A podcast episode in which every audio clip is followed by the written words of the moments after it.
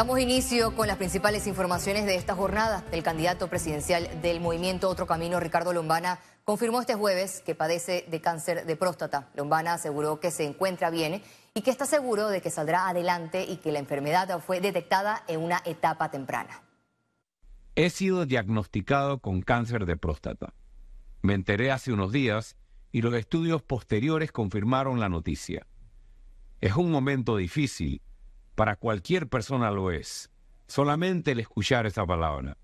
Pero lo recibí rodeado del afecto de mi familia y con la tranquilidad de saber que es un tipo de cáncer totalmente curable.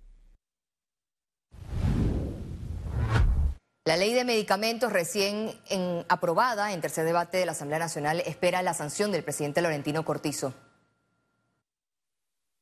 Con 45 votos a favor, 0 en contra y una extensión, el órgano legislativo avaló la reforma a la Ley 1 de Medicamentos, una iniciativa que desde hace meses esperaba su discusión a solicitud de los usuarios del sistema de salud, quienes piden respuestas ante la escasez de fármacos esenciales. Si se sabe cuál es la lista de medicamentos que el panameño necesita para salvaguardar su vida, que haya en las instituciones públicas. Eso es lo más importante. Y por supuesto que la persona no tenga que ir a la farmacia a comprarlos. El proyecto incluye la creación del Observatorio Nacional de Medicamentos, que jugará un papel importante en la publicación de los precios de referencia de las medicinas.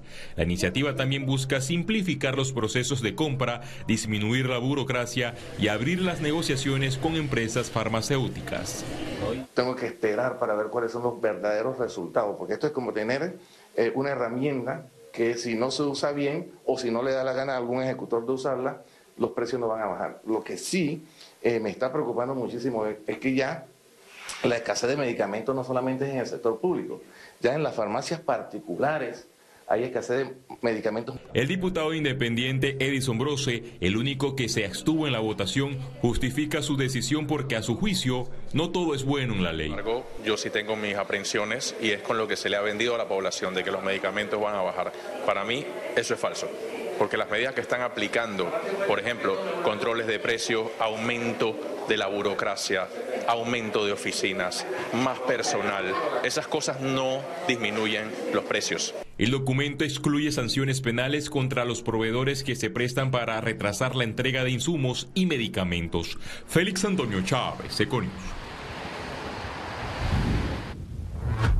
El Ministerio de Salud recibió este jueves un nuevo lote de la vacuna Pfizer contra el COVID-19. Se trata de un lote de 183.360 dosis de la nueva vacuna reforzada de Pfizer para fortalecer el proceso de vacunación contra COVID-19. Estas dosis serán distribuidas por grupos de población de 6 meses a 4 años, de 5 a 11 años y de 12 años en adelante. También anticiparon la llegada de más dosis en los próximos meses.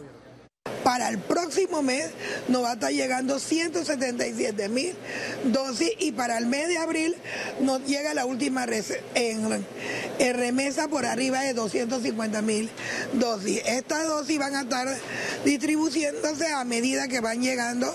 Siempre hemos priorizado por los grupos más afectados. Los niños menores de 5 años, los adultos mayores de 60 y de esos los que tienen comorbilidades.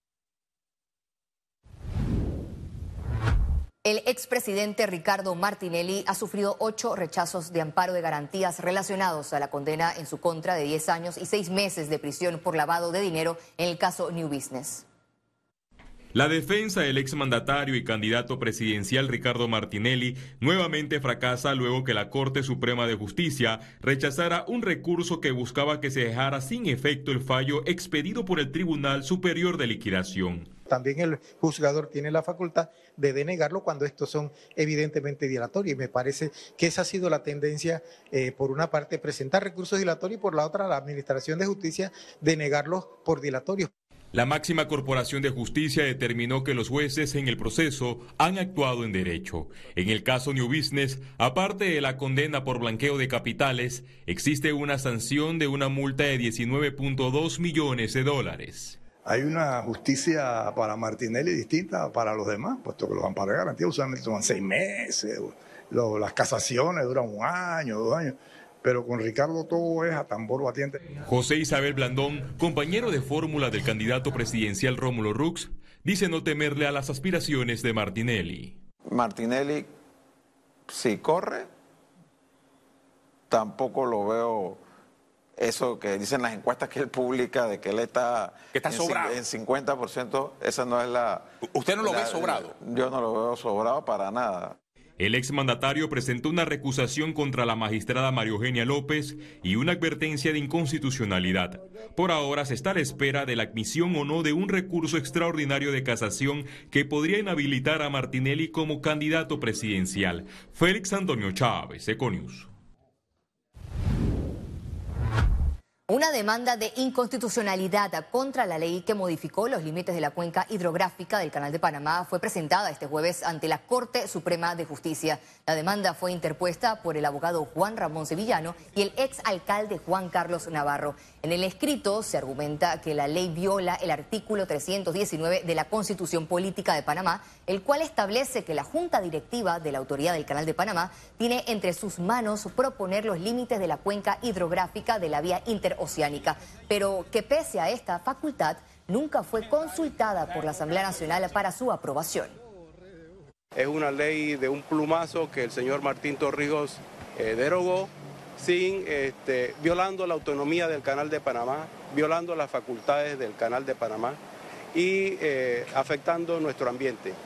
En el 2006, el señor Martín Torrijos pasa de un plumazo a esta ley, la ley 20 del 2006, que elimina toda la protección legal de la cuenca del canal. ¿Qué justificación puede haber habido para hacer esta barbaridad que dejó sin protección alguna los bosques, la flora, la fauna, los suelos, los ríos?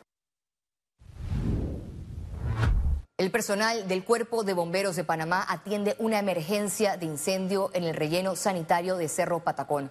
Unidades de los bomberos trabajan en las labores de extinción de este siniestro en el vertedero. La fuerte brisa ha hecho que el fuego se propague rápidamente. Economía.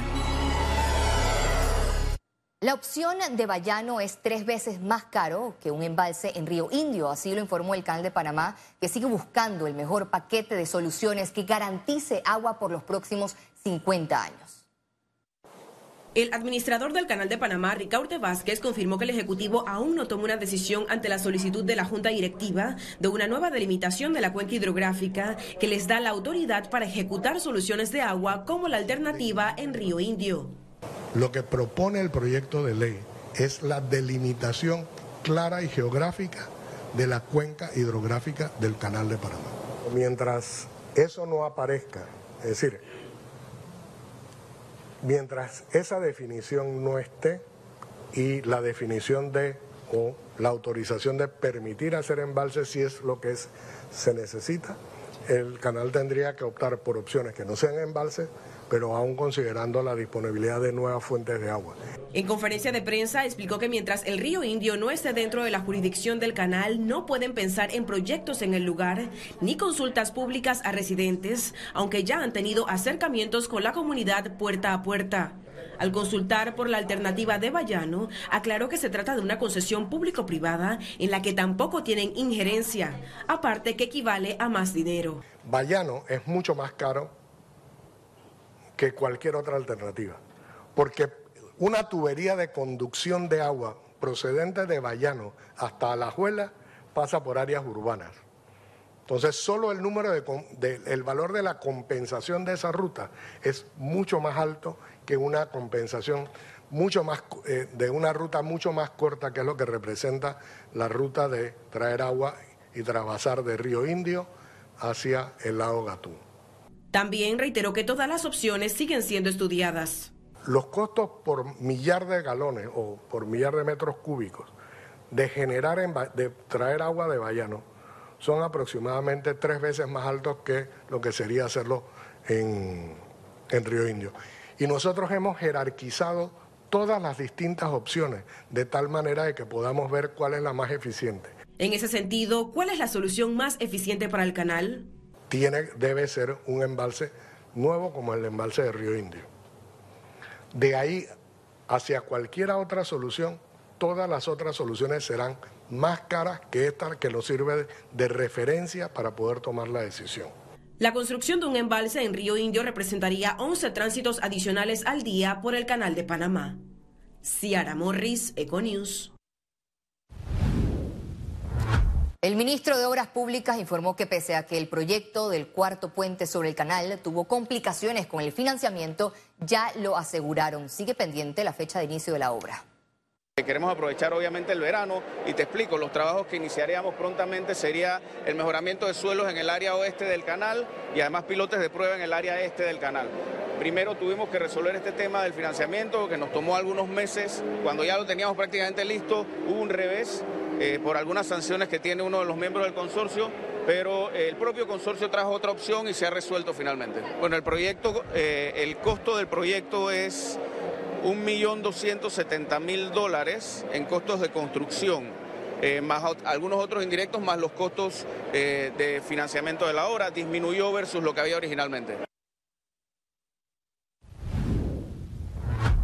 El Sindicato de Industriales de Panamá cuestionó el aumento de 15% en la tarifa eléctrica que deberán asumir las empresas por la falta de planificación en la demanda.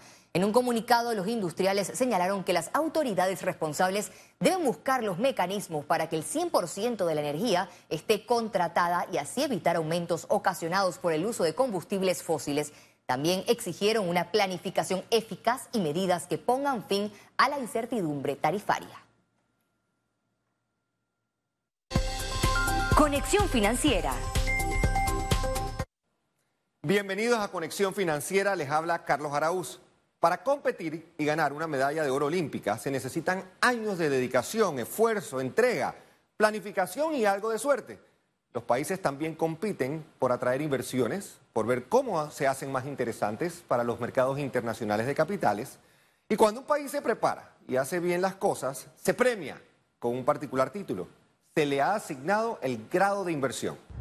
El grado de inversión es asignado por las calificadoras de riesgo internacionales un ejército de analistas financieros se dedican a evaluar la data que sale de cada país y, simplificando un poco la cosa, determinan cuál es la probabilidad de que un país deje de pagar sus obligaciones financieras.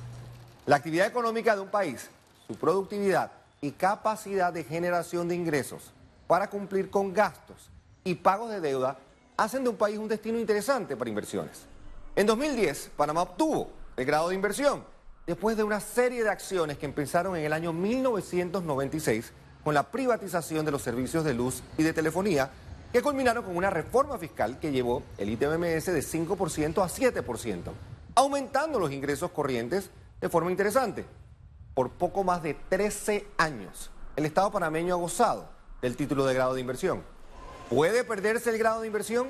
Para muchos analistas, el grado de inversión en Panamá está a punto de perderse considerando el impacto del cierre de las operaciones de Minera Panamá, sumado a una larga cadena de instancias que han llamado la atención de propios y extraños. Altos niveles de endeudamiento en una economía que ha visto subidas agresivas en tasas de interés. La inminente crisis de la Caja de Seguro Social. Las acciones de ingeniería económica que han despertado su eficacia. Desempleo formal, aumento de la informalidad y dudas sobre el manejo del gasto público.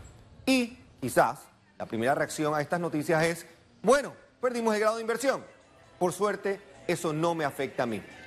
Nada más lejos de la realidad. La pérdida del grado de inversión implica un ajuste al alza en lo que conocemos como la prima del riesgo del país. Automáticamente todo producto bancario es más caro y por ende más riesgoso. El precio de las hipotecas, autos, tarjetas, todo subirá. La deuda pública, que hoy día excede los 45 mil millones de dólares, se tornará más cara, por lo que habrá menos dinero para escuelas y hospitales, al tener que usar más fondos para pagar intereses. La esperanza es que las calificadoras den una oportunidad a la nueva administración pública del primero de julio a tomar las acciones que nos permitan mantener el grado de inversión. De allí la enorme importancia de entender los planes futuros y quiénes los ejecutarán para que haya prosperidad en Panamá. No perdamos la medalla de oro que tan difícil fue ganar. Esto fue Conexión Financiera y nos vemos la próxima semana. Al regreso, internacionales.